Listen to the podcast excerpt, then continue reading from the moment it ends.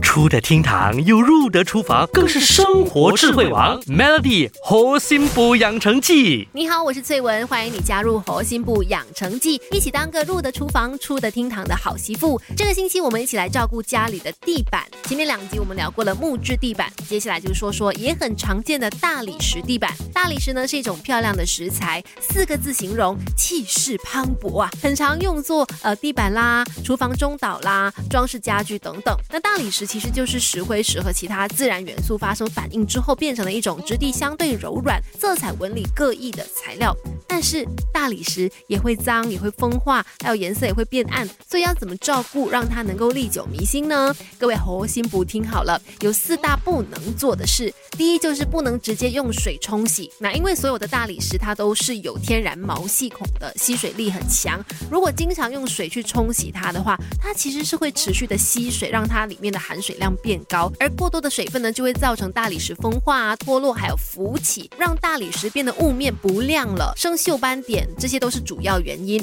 第二呢，不可碰到强酸或者强碱性的物质，因为大理石当中含有矿物质嘛，强酸或者强碱的清洁剂呢，会和大理石产生化学反应，所以在清洁的时候最好选用中性的清洁剂。再来第三，不可以打蜡，一般的地板蜡呢都是属于油性蜡，而这个大理石呢，它有天然毛细孔嘛，蜡不但会把毛细孔堵死，还会粘到灰尘，人在走动的时候呢，灰尘会随着油性蜡跑进毛细孔里面形成蜡垢。还有就是最后不能做的是，不可长时间的覆盖你的大理石地板，要不然的话呢，你地板下的湿气就没有办法由毛细孔挥发出来了。如果处于湿度过重的环境，就容易产生风化脱落的现象。如果你家有铺地毯的习惯，那就记得要经常掀开来或者搬动一下，让你家的大理石地板透透气哦。Melody 核心部养成记，每逢星期一至五下午五点首播，晚上九点重播，有美心和翠文与你一起起练就十八般武艺。嘿呀！